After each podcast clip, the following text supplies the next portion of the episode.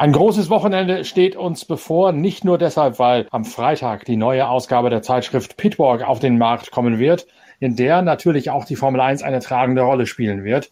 Heft Nummer 67, das ist das Cover, wo Groß Le Mans vorne drauf steht.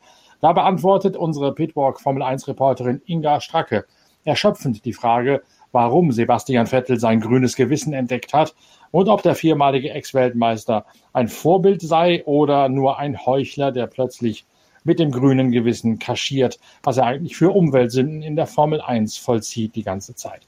Das Thema Nachhaltigkeit beschäftigt uns in Pitwalk ja schon eine ganze Weile. Inga Stracke führt mit dieser großen Geschichte rund um Sebastian Vettel jetzt eine ganz neue Denkweise und ganz neue Denkanstöße in diese Diskussion ein. Und wir werden auch im kommenden Heft, Ausgabe 68, nochmal wieder darauf eingehen, wie Motorsport und Nachhaltigkeit zusammenpassen. Dazu empfiehlt es sich also jetzt schon, Ausgabe 67 von Pitwalk, Deutschlands größter Motorsportzeitschrift, zu kaufen. Kommt, wie gesagt, am Freitag im ganzen deutschsprachigen Raum für 9,80 Euro in den Handel. 180 Seiten Motorsportjournalismus vom Feinsten. Heft Nummer 67 unserer Zeitschrift Pitwalk, an die ja diese Pitcast-Reihe angegliedert ist. Jene Podcast-Reihe also, in der wir uns auch mit der Formel 1 beschäftigen. An diesem Wochenende steht der Grand Prix von England in Silverstone auf dem Programm. Und im Vorfeld, Inga, hat man fast das Gefühl, es sei einigen Herren ein bisschen zu warm geworden in letzter Zeit. Zumindest dann, wenn man sich so anhört, was da an Aussagen und Skandelchen in letzter Zeit ruchbar geworden ist. Begonnen mit Juri Wips, dem Test- und Simulatorfahrer von Red Bull Racing, der bei einem Online-Spiel ganz offensichtlich unflätige bis rassistische Äußerungen äh, online gegeben hat, während er verbunden gewesen ist mit seinen Mitspielern und das Ganze auch im Internet gestreamt hat. Red Bull hat daraufhin den Vertrag als Testfahrer mit ihm sofort beendet. Bei Hightech in der Formel 2 darf Juri Wips aus Estland weiterfahren. Dann wurde ein Interview mit Nelson Piquet aus dem vergangenen Jahr ruchbar, in dem der Ex-Weltmeister und angehende Schwiegervater von Max Verstappen, äh, Verstappens letztjährigen WM-Rivalen, frei übersetzt als kleines Negerlein tituliert hat, was nach einem toten Hosenlied klingt, aber heutzutage natürlich nicht mehr statthaft ist. Und dann gab es heute Morgen ein bemerkenswertes Interview von Bernie Ecclestone, der Putin als Pfundskerl darstellt, den Krieg in der Ukraine äh, gutiert und den dortigen Regierungschef Volodymyr Zelensky weiterhin in einer Rolle als Komödianten sieht und nicht als ernstzunehmenden Staatslenker. Irgendwie, wie gesagt, Inga, scheint es einigen doch ein bisschen zu heiß geworden zu sein in letzter Zeit. Oder wie erklärt sich sowas? Ja, ich dachte wirklich, ich befinde mich ähm, im 1. April, wobei auch das sehr geschmacklos gewesen wäre oder wäre. Alles irgendwie, ja, ganz ehrlich, Norbert, das ist so weit weg von heute und wie die Formel 1 auch ist, wie sie sich gibt, wie auch Lewis Hamilton als Vorreiter, aber auch, wie du gesagt hast, äh, äh, Sebastian Vettel ja auch mit einem sehr offenen Denken äh, alles vorantreibt in, in Richtung, wie es sein sollte, dass mir vielleicht einfach diesen, ja, Entgleisungen kann man dazu schon gar nicht mehr sagen, das ist schon deutlich mehr, vielleicht einfach gar keine Bühne geben hier, oder? Vielleicht machen wir uns da die Meinung von Lewis Hamilton zu eigen, der heute ja in Silverstone gesagt hat, wörtlich, we need to stop giving these old people a platform. Also, weil, würde ich gesagt, man sollte nicht mehr diesen Opis eine mediale Bühne bieten, sondern sich auf die Jetztzeit konzentrieren. Ja, aber es sind ja nicht alle Opis so. Also das kann er auch nicht, ähm, auch nicht verallgemeinern. Apropos Opis, nein, ist natürlich jetzt ein ganz krasser Übergang. Entschuldigung, hoffentlich kriege ich jetzt hier keine Abmahnung. Herzlichen Glückwunsch zum Geburtstag heute, Ralf Schumacher, der natürlich kein OP ist, sondern 47 wird, wenn ich richtig recherchiert habe. Also weit entfernt von OP. Aber ich habe doch jetzt vielleicht die Kurve geschafft in die Jetztzeit, oder? Das hast du, denn Ralf Schumacher ist natürlich mit wachem Blick dabei, was die Formel 1 angeht, in seiner Rolle als Fernsehexperte und ja auch einer derjenigen, der durchaus eine sehr meinungsstarke Aussprache pflegt. Meinungsstärker, als er das in seiner Zeit als Rennfahrer sich öfter getraut hat. Ja, weil er jetzt kann. Ne? Als Rennfahrer ja, ja. bist du ja, glaube ich, schon immer auch so, kriege Vertrag, was sagt mein Team, was will, dass ich mein Team sage, ähm, wie darf ich mich äußern? Und eigentlich am liebsten sind ja doch immer noch viele, Vettel und Hamilton mal ausgenommen, die sagen, äh, ich halte mich aus allem raus, ich bin hier Rennfahrer und sonst sage ich nichts. Wobei, ähm, ich habe mir ist jetzt gerade eben noch eine Meldung reingeploppt, dass Max Verstappen sagt, er kennt den Piquet sehr gut, er sei kein Rassist, das äh, sei falsch rübergekommen und das sei ja auch schon vom letzten Jahr und ähm, überhaupt, das sei alles so nicht gemeint gewesen. Piquet Aber der öffentliche, auch, der, der öffentliche Entschuldigung der Begriff sei eben nicht rassistisch besetzt im brasilianischen Portugiesisch, sondern meine nicht kleines Negerlein, wie viele übersetzt haben, sondern meine stattdessen nur einfach kleines Bürschlein, kleiner Kerl. Ich kann kein brasilianisch-portugiesisch, nee. kann also das nicht beurteilen, ob das ein Rauslavieren aus einer misslichen Lage ist oder ob es die Wahrheit äh, tatsächlich widerspiegelt. Leider sind bei solchen Sachen natürlich auch äh, ganz klar die Übersetzungen auch nochmal sehr wichtig, aber auch nicht nur die wortwörtliche Übersetzung, sondern eben auch ähm, ja der Sprachgebrauch. Ja. Hm. Ich denke, also Nelson Piquet hat Stellung bezogen, er hat sich offenbar entschuldigt ähm, und Max Verstappen sagt, Piquet ist überhaupt kein Rassist und ähm, es wird jetzt einfach hier aufgebauscht, aber äh, ja, er sagt auch, wer von euch ruft seinen Schwiegervater an und sagt, hey, das war aber nicht okay. Also, ja.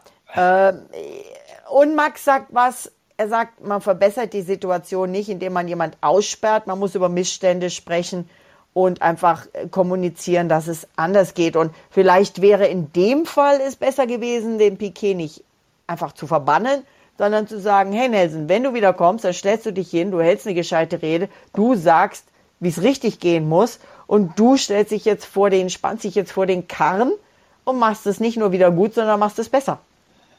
Aussperren, das beziehst du jetzt darauf, dass er angeblich, ich weiß nicht, ich habe es nicht überprüft, angeblich quasi Hausverbot im Formel-1-Fahrerlager bekommen hat aufgrund seiner verbalen Entgleisungen und dass er auch aus dem altehrwürdigen British Racing Drivers Club rausgeflogen ist als Konsequenz dessen, was man ihm dort nachsagt oder was er tatsächlich gesagt hat. Genau. genau Nun muss man dazu sagen, er mag kein Rassist sein. Ich habe mich so genau nie mit ihm über seine politische Weltanschauung unterhalten, muss ich ehrlicherweise sagen. Aber ich kenne ihn natürlich relativ lange und einen, wollen wir sagen, sonderlich sympathischen Eindruck hinterlässt er eigentlich nicht. Er ist zwar lustig und, und cool und schlagfertig, aber ist eben auch durchaus jemand, der die, gern derbes Vokabular bemüht. Erinnere dich daran, dass er Nigel Menzels Frau mal in aller Öffentlichkeit als potthässlich bezeichnet hat, um Nigel Menzel im teaminternen Duell bei Williams zu diffamieren und aus der Spur zu werfen. Erinnere dich daran, dass er derjenige war, der den Skandal um äh, Singapur geht, um Crashgate damals ruchbar gemacht hat. Also äh, erstens, wie man auf gut bayerisch sagt, er scheißt sich nicht allzu viel. Zweitens ist er aber auch wirklich jemand, der sehr, sehr direkt und sehr, sehr zuweilen auch pflegelhaft auftreten kann. Ja, er hat ja auch äh, wirklich äh, seinerzeit äh, Ayrton Senna auch mal unterschwellig unterstellt, dass er sich wohl eher für Männer als für Frauen interessiere, was ja auch in der heutigen Zeit überhaupt kein Problem ist, oder? Aber in der damaligen Zeit eben schon nicht so das war, was, glaube ich, ein ähm, Rennfahrer über sich gesagt haben wollte. Also die Zeiten ändern sich, die Sprechweisen ändern sich und egal, ob äh, Nelson das damals, der jetzt im, als Kumpel oder Kerl gemeint hat und jetzt sagt, er würde nie das Wort verwenden, für das er jetzt angeprangert wird, er muss halt gerade mit seiner Position in der Öffentlichkeit einfach mehr aufpassen, ja. Und Lewis Hamilton sagt, es geht um viel mehr als Sprache, es geht um veraltete Einstellungen, die sich ändern müssen. Äh, wir hätten jetzt alle noch viel Zeit zu lernen, aber wir müssten jetzt auch agieren. Und natürlich ähm, ist das ein Thema, was ihm mehr als am Herzen liegt, ganz klar. Wobei dann sich natürlich die Frage anschließen muss, was stellt Lewis Hamilton sich unter Agieren vor? Ähm, also er hat jetzt agiert mit seiner Stiftung Ignite. Hat er äh, quasi jetzt ähm, aber nicht agiert auf äh, die Geschichte von Piquet, sondern einfach ganz grundsätzlich. Lewis Hamilton und äh, zusammen mit Mercedes haben also diese, diese Ignite-Stiftung, kennst du, die Wohltätigkeitsinitiative, in der es eben auch für mehr Diversität geht. Ähm, und da wird jetzt zum Beispiel eine äh, limitiertes letzte Exemplar der limitierten Toto Wolf Edition einer Luxusuhr für diesen guten Zweck versteigert. Und ähm, es gibt jetzt auch ähm, das erste Funding sozusagen. Also diese Stiftung gibt jetzt also schon erste Gelder aus, um tatsächlich was zu machen, in, um was zu bewegen. Und äh, das finde ich eigentlich ziemlich cool. Ja, wahrscheinlich kauft Nelson Piquet sich diese Toto Wolf oh. und schickt sie dann postwendend zurück. Das wäre jetzt aber böse. Man muss halt auch Vielleicht sagen, könnte das er ja spenden. irgendwie abseitig, was sich da abspielt und es wird im Internet natürlich hoch gepusht und es gibt Diskussionen in den Medien, aber wenn man sich mal so die Bilder von den Zuschauerrängen in Silverstone anguckt, dann kratzt das da eigentlich überhaupt keinen. Das weiß ich nicht. Das weiß ich nicht. Das, äh, ganz ehrlich, ob das die kratzt oder nicht, ähm, dafür musst du wahrscheinlich wieder in die Social Medien gehen und dann machen wir dieses Fass wieder auf, wo wir ja auch neulich drüber gesprochen haben, dass eben ähm, da dann auch vieles weitergedreht wird, wie es gar nicht gemeint war und, und, und ach, da muss man aufpassen. Ähm, ich denke, äh, das Schöne ist wirklich zu sehen, äh, dass Lewis Hamilton eben nicht nur spricht, sondern eben auch was sagt und jetzt hier mit seiner Ignite-Stiftung eben die ersten Gelder sogar ausschüttet, ähm, wo wirklich damit was getan wird, um die Situation konkret zu verbessern. Silverstone jedenfalls ist ausverkauft bis auf den letzten Platz. Da braucht also keiner mehr anzureisen und zu hoffen, der könne an der Tageskarte mhm. noch ein Ticket kaufen. Das Ding ist komplett sold out. Und viele der englischen Fans, logischerweise ist die Majorität Engländer, ist ja klar, hoffen darauf, dass so ein kleines Wunder passiert, nämlich dass Lewis Hamilton hier gewinnen kann. Woher nehmen sie den Optimismus? Weil Mercedes sagt, auf der Rennstrecke wie in Silverstone ist das Purpoising, also das sich aufschaukeln des Autos aufgrund der Bodenfreiheit, kein so ein großes Thema wie beispielsweise in Baku. Purpoising sollte eigentlich auch mit dem neuen Unterboden, den Mercedes gebracht hat, kein Thema mehr sein für Silverstone. Und es gibt gleichzeitig einen neuen Frontflügel, der knapp vier Kilogramm leichter sei als das Vorgängermodell. Und die Front ist ja eine, ist, ist ja exakt jene Wagenpartie, die in Silverstone ganz besonders beansprucht wird. Die Front muss stimmen, damit du das Auto punktgenau einlenken kannst. Warum das so ist bei dem ganz besonderen Streckenlayout, das steht etwas mehr zum Nachlesen im äh, aktuellen Blog auf der Internetseite pitwalk.de. Solche technischen Details mache ich eigentlich immer lieber nachlesen, als sie hier im Podcast schnell dahin zu schraffieren äh, und, und auszusprechen.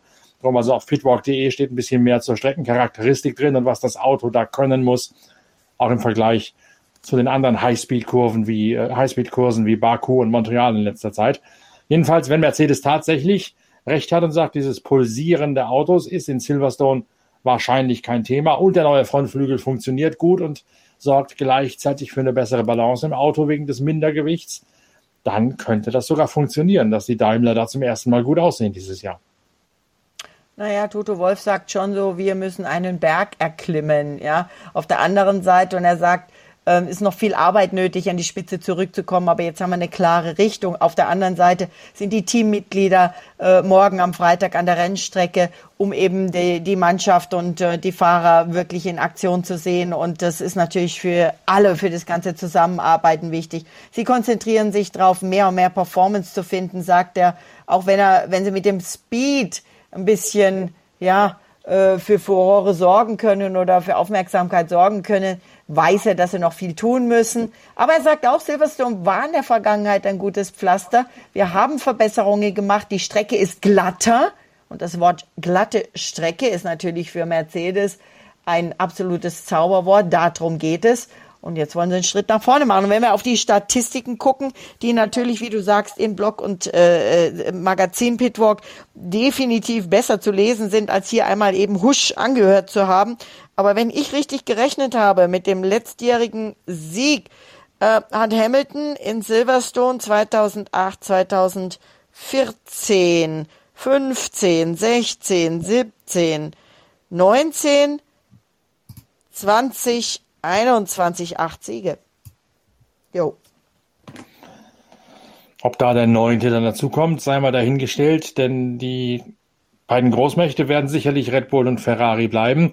Auch da gibt es im Blog auf pitwalk.de eine ganze Menge technische Details, beispielsweise zur Bedeutung des sogenannten Beam Wing, also dieses Flügels, der sich wie ein Möwenschlag, Flügelschlag einer Möwe über dem Getriebe öffnet, im unteren Bereich des Heckspoilers.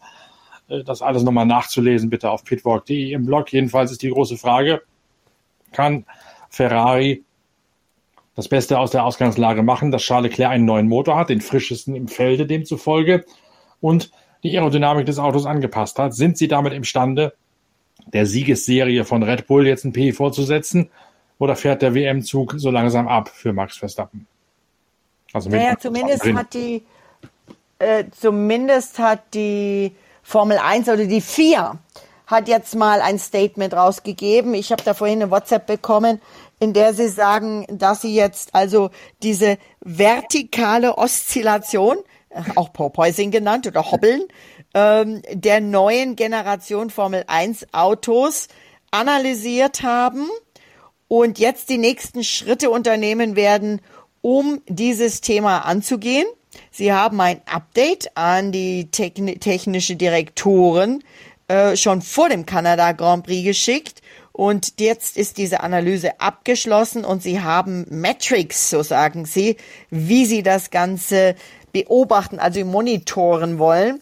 Und ähm, die Updates, äh, das Update wurde an die Teams geschickt, um ihre eigenen Analyse, Analysen über die nächsten Grand, zwei Grand Prix vornehmen zu können, um dann zu verstehen, wenn, welche Änderungen sie machen müssen oder eventuell machen müssen, um eben künftig mit den technischen Regularien, die ab dem Frankreich Grand Prix in Kraft treten, auch in Übereinstimmung zu sein. Und hier geht es unter anderem um Plank Wear and Skid Stiffness. Schöne Namen, oder?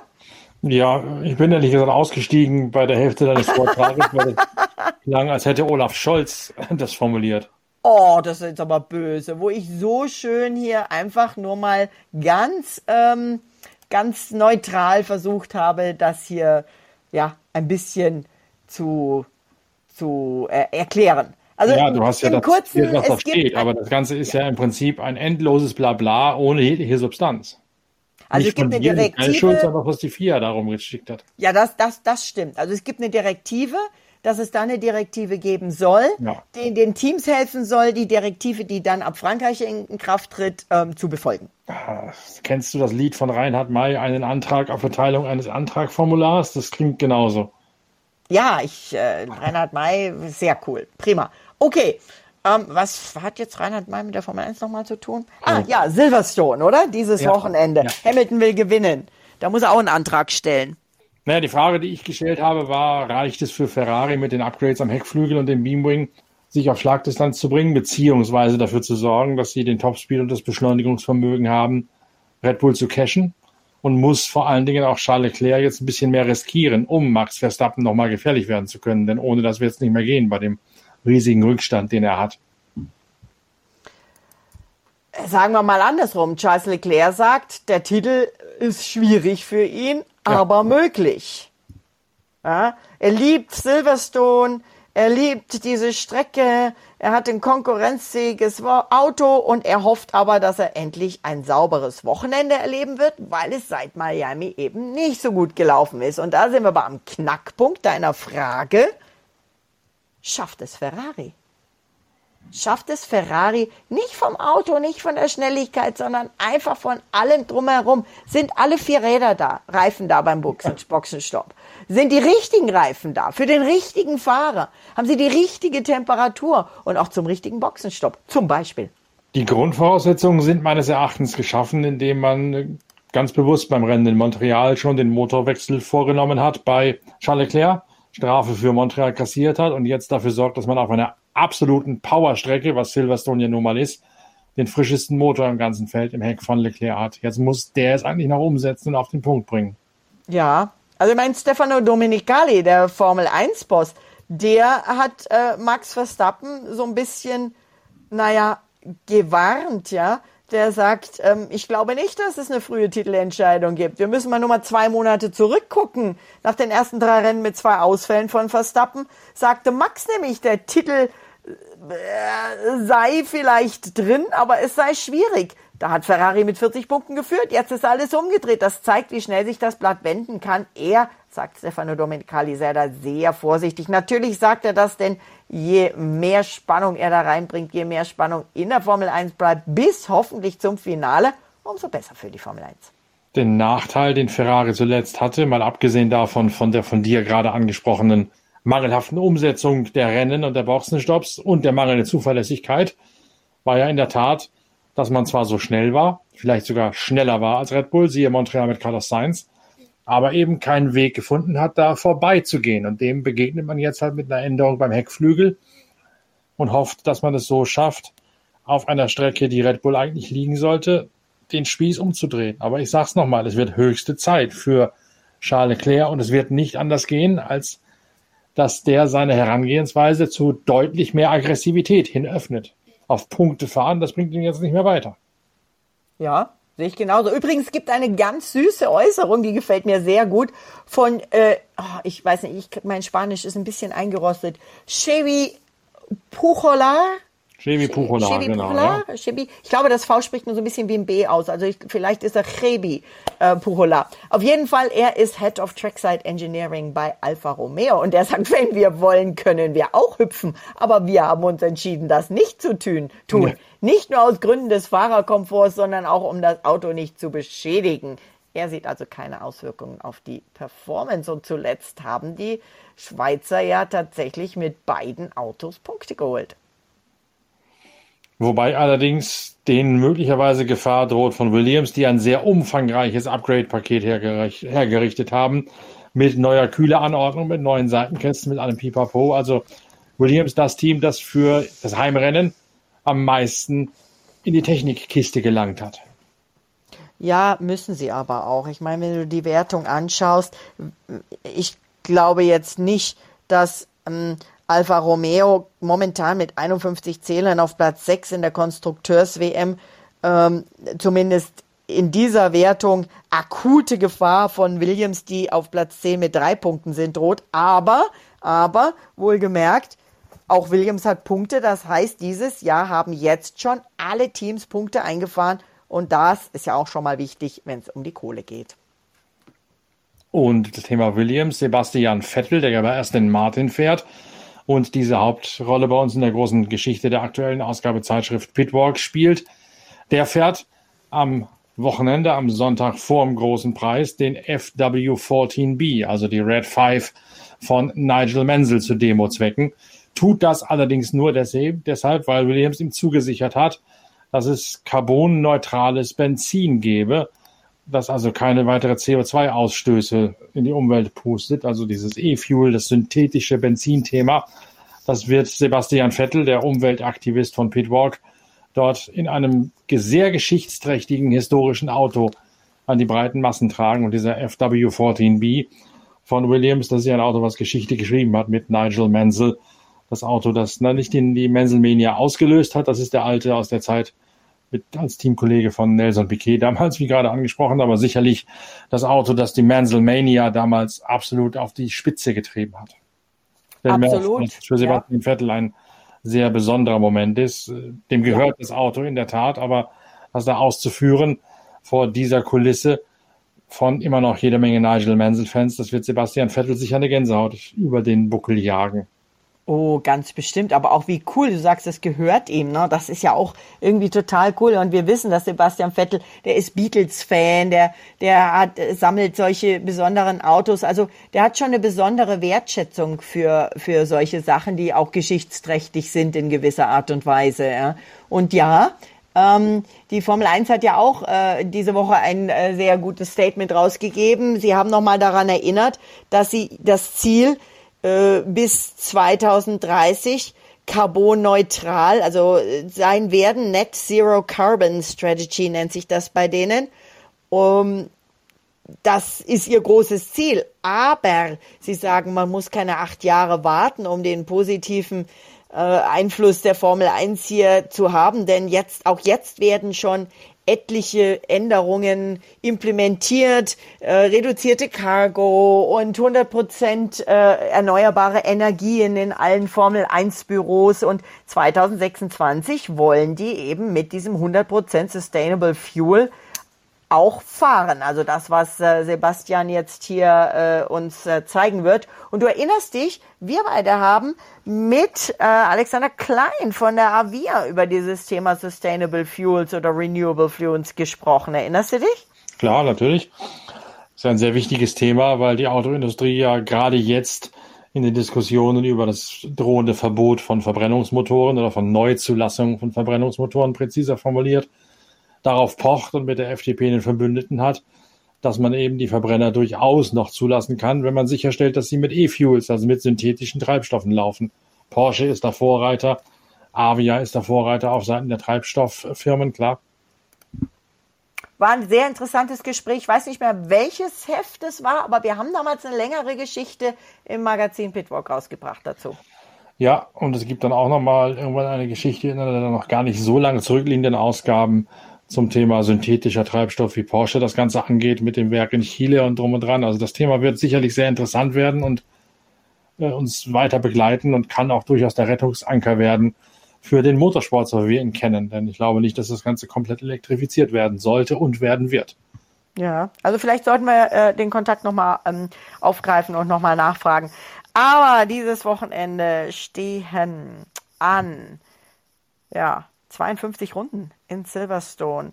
Renndistanz 306,198 Kilometer.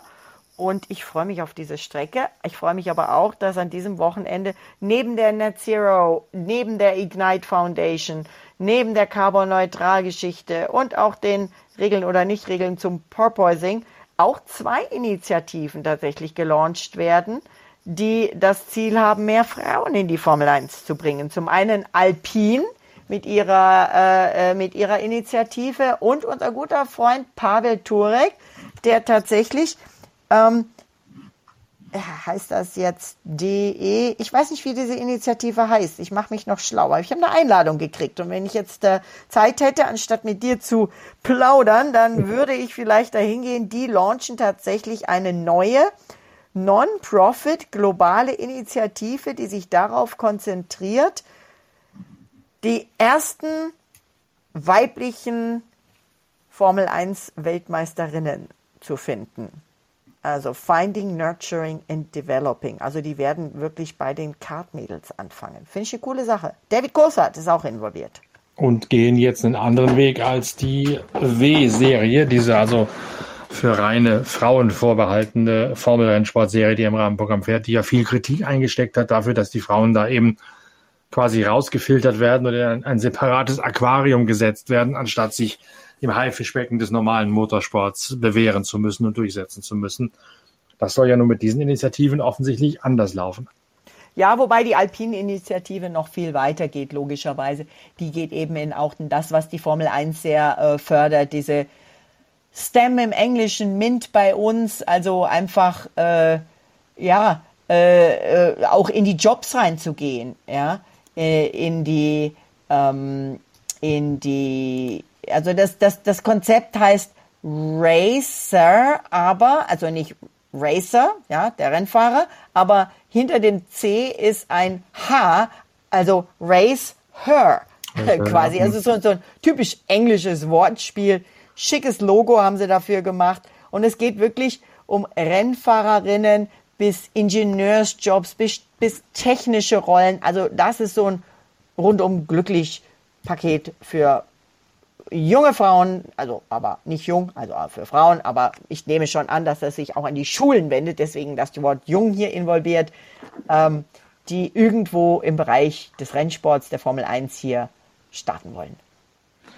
Du sagst, du freust dich auf die Rennstrecke, das kann man nur, oder das Rennen als solches, du kann, das kann man nur unterstreichen. Vor allen Dingen, glaube ich, lohnt sich das Qualifying anzugucken, denn wenn man auf irgendeiner Rennstrecke sehen kann, was ein Formel-1-Auto tatsächlich zu leisten imstande ist, mit neuen Reifen, mit leichtem Gewicht, mit abgetanktem Tank, also dann ist das Silverstone mit diesen extrem schnellen Kurven, mit Cops Corner beispielsweise, mit Mackets und Beckets, diesen legendären Passagen, wo man die Autos wirklich fliegen lassen kann und wo man mit dem bloßen Auge tatsächlich mal ein Gefühl dafür kriegt, was so ein Formel-1-Auto tatsächlich für eine Urgewalt entfacht.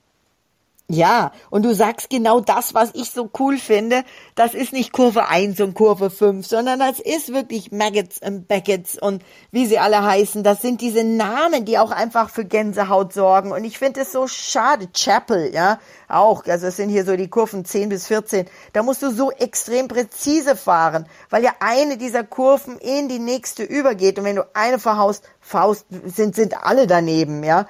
Und ähm, die, die letzte Kurve zum Beispiel, die, ähm, da muss man auch richtig, richtig arbeiten, dass die präzise ist. Und natürlich muss man auch auf den Wind achten. Aber ja, ich finde Strecken mit Kurvennamen, das ist einfach schon noch ein bisschen mehr Flair als Kurve 1 und Kurve 7. Über mangelnden Flair werden wir uns sicherlich nicht beklagen können am Wochenende beim großen Gipfeltreffen von Weltmeister Max Verstappen gegen seinen Herausforderer Charles Leclerc und den unumschränkten Publikumsliebling, so wie kann man sagen, Lewis Hamilton, denn es wird noch eine Weile dauern, bis George Russell dem tatsächlich in der Gunst der englischen Fans den Rang abläuft.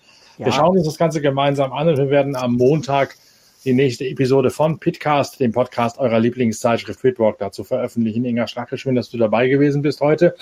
Für die Wartezeit empfiehlt sich natürlich Ausgabe 67 der Zeitschrift Pitwalk nicht nur wegen der großen Geschichte über Sebastian Vettel, sondern auch mit allen Enthüllungen rund um das Porsche Comeback bei den 24 Stunden von Le Mans in der ersten Liga, wo wir als Erste imstande sind, das komplette Bild zu zeichnen von der Technik des 963, von den Fahrern, vom Team, von den Kundenteams, von der ganzen Struktur.